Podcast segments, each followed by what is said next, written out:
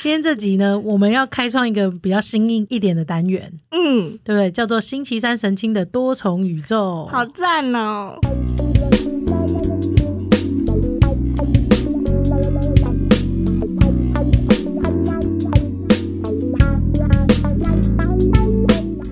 这样我就会憋气。我先讲一下啦，又有人来留言，我可以理解，我可以理解，大家说这意见是非常正确的，我也很喜欢。说果果在讲话的中间，在话与话之间，比如说我在讲话，果果会插入嗯这样子的声音，我要再解释一次，谢谢你们给我这样的意见，我觉得很棒。但是果果这个是他的职业病，请原谅他，原谅我，真的很可怜，因为因为智商心。憋气。你不要憋 气啦，因为智商心理师必须要让你知道他有在听你讲话，所以他在听你讲话的顿点当中，他会发出一个认同你的声音。可是因为你没有看到他人，所以他你没有办法看到他真挚的表情。所以你只能感觉到他，嗯嗯嗯，会让你们觉得听起来有点烦躁，但是我们会尽量改进这件事情。对对我，我可能一整集的录音都在憋气。你这是练习啦。好，我就练习就好，放松啦。那我知道，那可能是再加上你有点兴奋，对我很兴奋，因为我因为你讲话很有趣，快。然后我又很想参与，OK，我又不想打断你，然后我就又想参与，很 可爱。所以我就会在你的讲话中间二二二这样子。好，可以。大家，大家，大家不要怪他，他很可爱。你们看到他真挚眼神，就不忍怪他了。好，今天这集呢，我们要开创一个比较新颖一点的单元，嗯，对不对？叫做星期三神清的多重宇宙。好赞哦！为什么要叫多重宇宙呢？是因为我们超常，不管是收到身边朋友的困扰啊，或者是彼此的困扰，或者是家人们的困扰。或者是会收到一些亲朋好友或久未见面的朋友，或者是伴侣的困扰。其实我们当初有这个 podcast 也是想要解决大家生活中的，小困扰，对，没错。所以渐渐除了聊我们自己的困扰，我们的困扰也有局限性。除了一直在遇到的爱情困扰之外，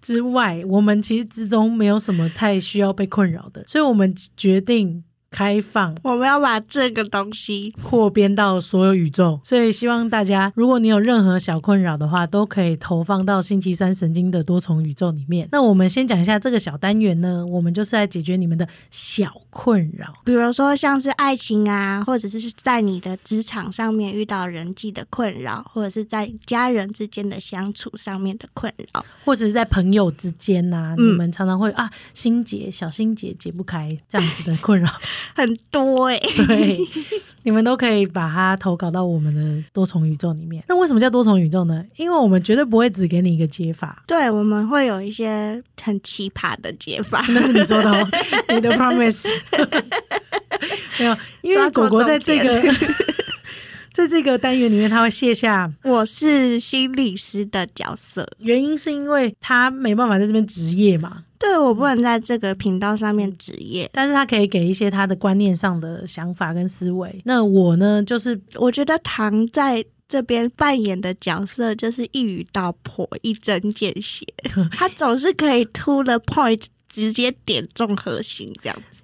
但是因为智商是不能这样，对，他要给你很多想法空间，所以我就是可能扮演比较尖锐的角色。嗯，也不是尖锐角色，我觉得就是很明确。OK，明确明确 分化的角色。好，反正我们会给不同的提案跟提议，然后你可以自己去做选择，在你的小困扰之中，我我可以给一些比较温暖对温暖的。建议。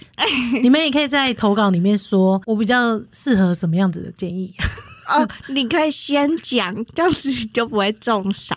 对对，就不会重伤。我们会提供一个适合你的，然后再讲我们想讲的。对，为什么会有这个主题的开始呢？就是因为前几天我跟我的国中同学吃饭，跟他们吃饭，他们就会讲出一些他们最近遇到的小困扰，这样子。嗯，原来如此，就是很常从身边就会有小困扰啊。既然你要解答，你就帮大家都解答。对对对，而且其实这个东西，如果我觉得这可以看出朋友之间的价值观到底合不合，嗯，然后他在意的事情，朋友 get 不 get 得到，这样子。我先讲，大部分朋友在抱怨的时候，有时候其实他只是想要你的认同，他就只是想说，那你有时候就认同他就好。但是这个节目不是只是只认同而已。如果你想要认同，你可以刮好，我想要一点认同。我只想认同。那我们就会先讲一个认同版本。对对对，你可以把你的需求写上去。对对对，很服务。但是我们后面绝对会讲一个我们想讲的版本。对对对，因为毕竟多重宇宙吧，想讲什么都可以吧？都可以。嗯嗯。对，好，那。我们就从朋友开始出发。好，我们先收集朋友的困扰。这集播出去之后，如果大家都有困扰，哦，哦，我们就开始不定期的更新。那请问一下，这些小宇宙这次是哪一个方面的困扰呢？这次的困扰是朋友的爱情困扰。OK，在爱情之间的困扰，所以是你的朋友聚会。然后你要匿名这样子，我要匿名，所以你有可能在里面。我我有一个朋友，OK OK OK。好，那第一个第一个困扰的是啊，我有一个朋友，她叫做 Miss D，她男友在家里工作，然后她男友常常会把情绪带到他们的关系里面，然后她就觉得很烦躁，不知道该怎么办。所以你说在家里工作，他很容易心情烦躁，就是他男友很容易接收到家人给他的脾气呀，或者是要叫。他去做一些很繁琐、很杂事，这样子。哦，那你有你有遇过在家里工作的朋友吗？我有哎，你有啊？对我好像有两三个朋友，他是在家里工作，然后有时候他们分享他们的小困扰，就是会说，就是家人跟自己的情绪会有点分不开，因为他从小是这样对待你讲话的方式，可是到工作上的时候，他还是用这个方式在跟你讲话，可是他并不会这样对待他其他员工，或者是说他们上班在公司上班，回到家以后又是面对同一个人的同一个脸。然后就很容易在家里讨论一些工作的事情，就是永远没有下班的感觉，上下班都不很模糊，对，界限没有很清楚，嗯，或者是说他们很容易在吃饭的时候在讨论这个事情，那吃饭讨论工作事这样，对，其实严格说起来，因为我有帮爸爸弄一些东西，所以爸爸在你生日的时候还在讲工作的事情，好不爽，气死。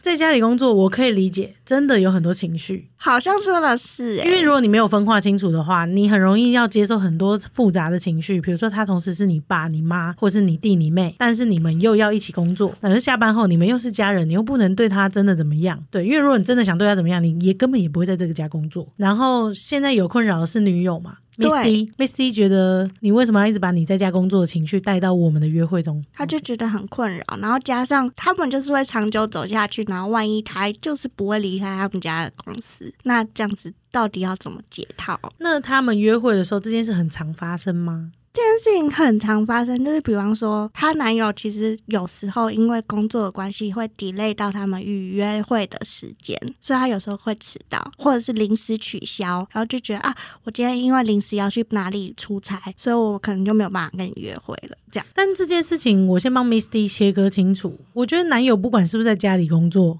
他如果对这份工作够认真、够投入，他把工作摆在你前面，他都会做出这个决定。啊，不是关于他。他在不在家工作？只是因为他在家工作，让他把这个排名放在你前面了，对吧？他是两件事情，对，是两件事。对，好，那如果假设他现在你们之间遇到的问题是 男友不小心把工作摆在你前面，然后他又要把工作情绪带到你们之间，那这件事应该怎么解？我觉得首先先让男友知道他的情绪来自于别人，嗯，我根本没有带给他任何东西。其实这时候是非常需要被点开的，因为有些人在发脾气，就连我自己也是。嗯，你在生气的过程当中，你真的不知道你自己在气什么，可是你就很气，就想发脾气。对，我就想发脾气，可是你你没有人点开，你说你到底在气什么，你不会去想，你就直接发出来了。所以，对这个很重要。这很重要。多重宇宙第一步就是告诉正在发脾气的对方，你在气什么？你到底在气什么？你在气什么？你在问他。你可能其实用很温柔的语气问他也可以。你到底在生什么气？你告诉我。嗯，他可能会告诉你他家发生的事情，或者是你到底在气什么？一语点醒他。我们出来吃个意大利面也可以气吗？让他去思考他到底在气什么。通常会被问醒吧。但是如果没有被问醒的那个人，你可能就要小心哦。你可能要观察一下，他是不是让他的情绪驾驭他自己，以至于他没有反思的能力。那你要继续跟他相处下去，教他怎么反思，还是这个人没有反思的可能性？你们不适合走一辈子。对，这是你可以选择的事情。再来呢，我觉得应该是他的气从哪里来？他到底是累积起来的，还是他真的因为某一个事件，因为没有处理到那个事件，所以转移到了其他地方？这样子。那我懂了，就是你已经开始很理性在分析他到底在气什么。但是我知道，我知道，所有人面对一个很生气的人的时候，第一反应都觉得又不是我惹你生气，你现在 到底在气什么？一定是这样想的，对吧？一定是。如果是这样想的话，你就是要告诉他你在气什么，不是我惹你生气的。你可以告诉我你在气什么，然后我们可以一起把这个气消掉。啊，我们今天快快乐乐出来约会。如果你觉得很气，然后你没办法约会了，你可以跟他说：“我觉得今天的心情好像不适合约会。”这样子，或者是说冷静一下。我突然间想到一个例子，就是我最近在看一个恋爱节目，然后那个恋爱节目 在交换伴侣，有一个人就是上一秒在跟他的现任女友吵架，下一秒要跟别的女生出去约会，可是他自己知道他不能把那个气带到新的约会的人身上，所以他就有稍微忍下来了。我觉得新的约会的女生很厉害，就是说她不会直接点破这件事情。他虽然知道他在跟他女友吵架，可是他不会点破这件事情，反而是带一些快乐的话题，让他去还注意。对对对对对，所以其中一个宇宙，你也可以做这件事情，就是你如果知道他生气，你分化出那是他在气他的，跟我们今天没有关系。我第一句能不能先不要问说？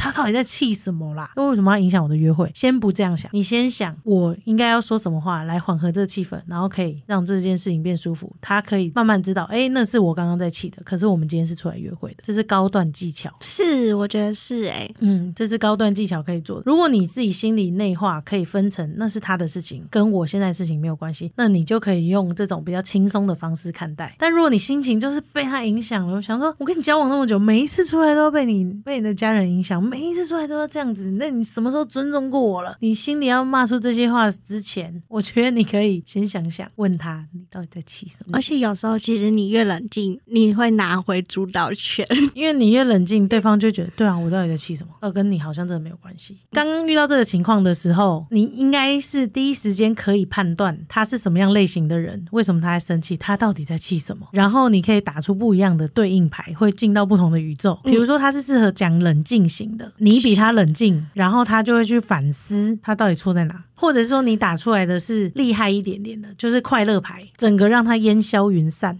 他就是已经忘记那些很阿杂的事情。你比他还快乐，他还有什么理由不快乐的？如果他还有理由不快乐，那你干嘛跟这人交往？没错，对。如果你你想要很快乐的过生活的话，你应该要跟他沟通这个方面。但是你可以先打快乐牌，去用你的感染力影响他，但是也要他对方适合了，就是让他气消了之后再来沟通这件事情。然后你理清你自己跟这个生气没有任何关系，你才有办法出卡牌。没错。哎，我的同学，你知道他打什么牌吗？他是打以牙还牙，以眼还眼牌。OK，就是说你给我气，我也给你气一整天。巴比伦法典。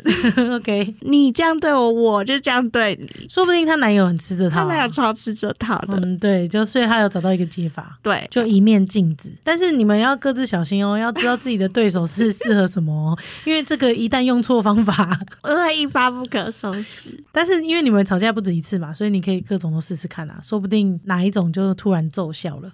然后另一个朋友 Miss S 呢，丢出了她的困扰。Miss S 的困扰是什么？她跟她男友是远距离恋爱，然后 Miss S 会开车下去找她男友，然后每一次呢，她回程的路上，她男友都没有等她到家，就先睡觉了。所以他觉得很困扰，他觉得超生气。到底你为什么连我的安全都不管，你就先睡觉？你还睡得着？你还睡得着？然后你就跟我说你很累，那我开车回台北，我就不累吗？这样哦，懂。就是说，你都说你明天要上班，可是我明天也要上班呐，而且我还开车回台北。哎，当然，那为什么是 Miss S 开车下去啊？因为 Miss S 的时间比较弹性，因为他是自由业。哦，所以他们讲好了，然后 Miss S 又想下去找他，他心甘情愿下去找他，只是他在意的点就是他开回台北路上，他就只是希望有一个人可以关心他，说你到了吗？或者是注意他的安全，可是她男友都不管她，就觉得她明天很累，所以她要先睡了，很像她被丢下了一样，这样。懂？那你自己觉得呢？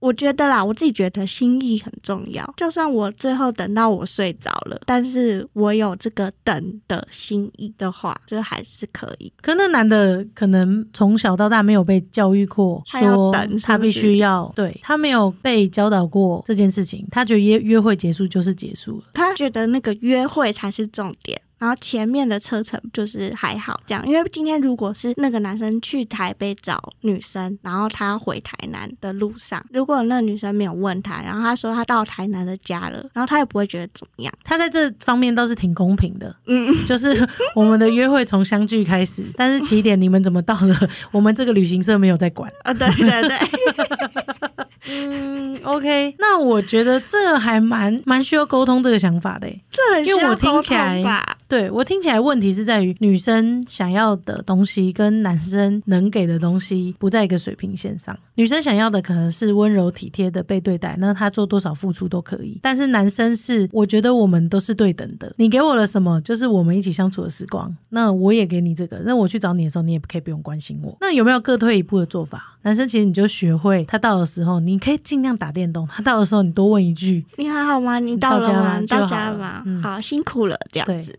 其实这件事情，那个女生可以再下来台南五十次，你都赚到，没错，对吧？对，但是我觉得这个解法就是倾向于满足女生需求的解法。嗯，但我向来都是新时代独立女性的代表，所以我提供女生另外一个多重宇宙的解法，就是如果你真的很想要她关心你，你必须要让她知道你的下来这个付出，她给你的唯一回报 就是关心你到家了没，你让他知道。你说厉害一点的女生就会叫男生上来，那又是另外一个，但是又是另外一个层 我次我。知道，我现在交我朋友都是做厉害一点的女生。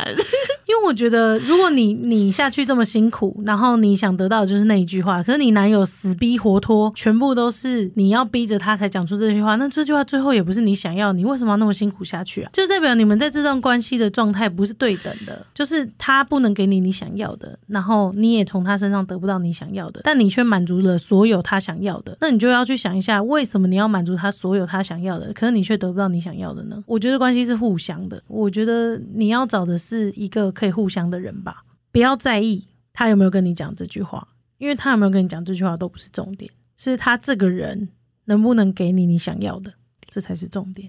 这是 S 小姐的困扰。会不会我给答案，他根本没办法解决他困扰，太独立了。另外一个方法就是，如果你真的需要这种男生，你就去找这种男生。你要理清楚，你需要的是暖男，但是你也可以理解他身上有的是什么吧，你才会继续跟他在一起啊。那 Miss G 有什么困扰？G 是我吗 我没说哎、？Miss G 其实，在朋友的聚会里面不太会说她的困扰。诶 OK，Miss G 好像都是一直都是比较听的那一方，对。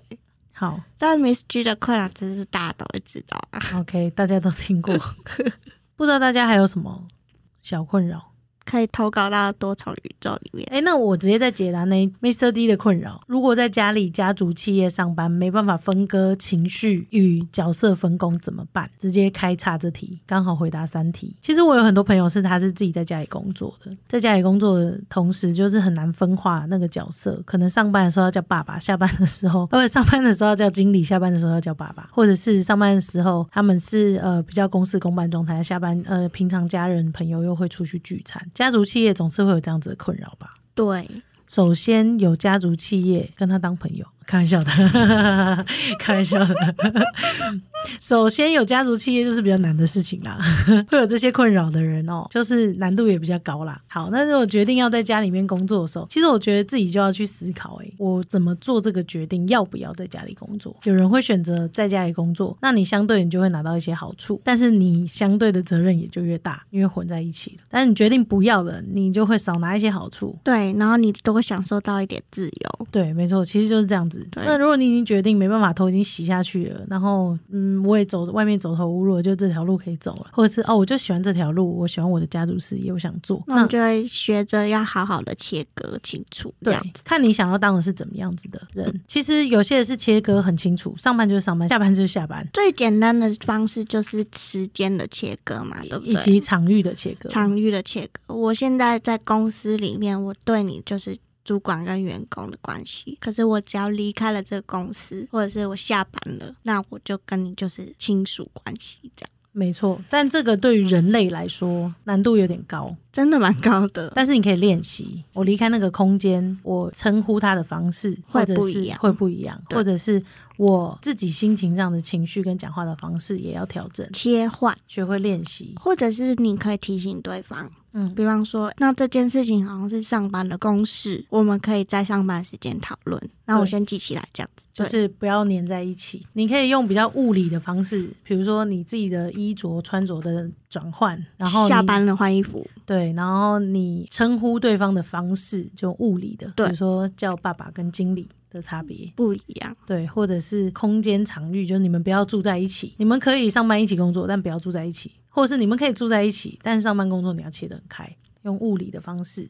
然后心理的话，就是你自己转换心情，你不能要求他嘛，你可以慢慢提醒他。但如果你不是走这个宇宙系列的，没办法切割系列的，我自己觉得啦，最赞的做法嗯，另外一条宇宙最赞的做法，其实有些人是可以混在一起的。他可以把家人跟员工当成一份子，他对员工一样好，他对家人一样好，他脾气一样好，他的自我管理就很好了。他自我分化能力就很强了。嗯我说一是一，说二是二，我能做的，我能给的，我给好处的，我其实就是就事论事。对我就事论事的情况之下，就比较不会把私人情绪带到这里，这是最理想的状态，他就不会今天有这个小困扰，对吧？那你就可以去学那些人怎么嗯去对待别人的方式、是好的，就事论事的讲解的，但是有好处的时候，有坏处的时候，都是大家一起担、一起扛、一起解决、一起享受的。那这个就是你可以去营造的，因为那个家族企业总有一天你的嘛。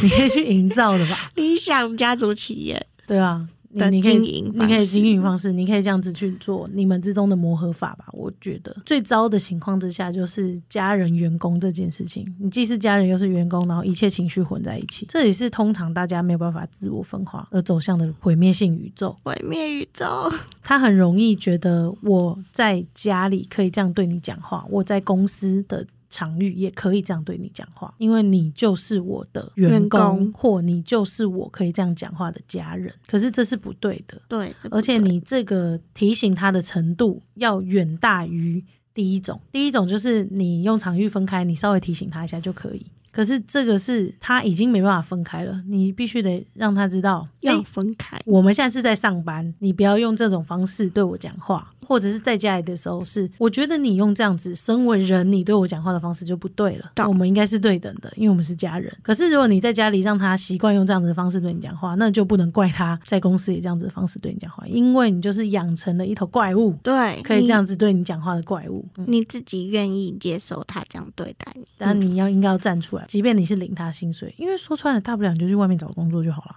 对啊。很，难吗？但是你你觉得很难，原因是因为外面薪水没有家里好，嗯，那那那就是这是你要承担的啊、对。但是最差最差最差就是。就是自食其力嘛，对啊，对，就放眼望去，很多人在外面自食其力啊。嗯哼，所以你如果为愿意为你的权益站出来，你稍微可以改变跟扭转这情势。嗯但我我的意思不是硬碰硬，是有技巧让他意识到划分界限跟规则，规则可以由你重定。那我们今天就聊到这里，希望我们刚刚有解答到你们的小困扰。希望大家像 Miss D 或 Miss S 的人都可以解答你们的困扰，欢迎其他人一起来投稿，我们一起来解析你们的困扰。嗯，我们下次见。拜拜。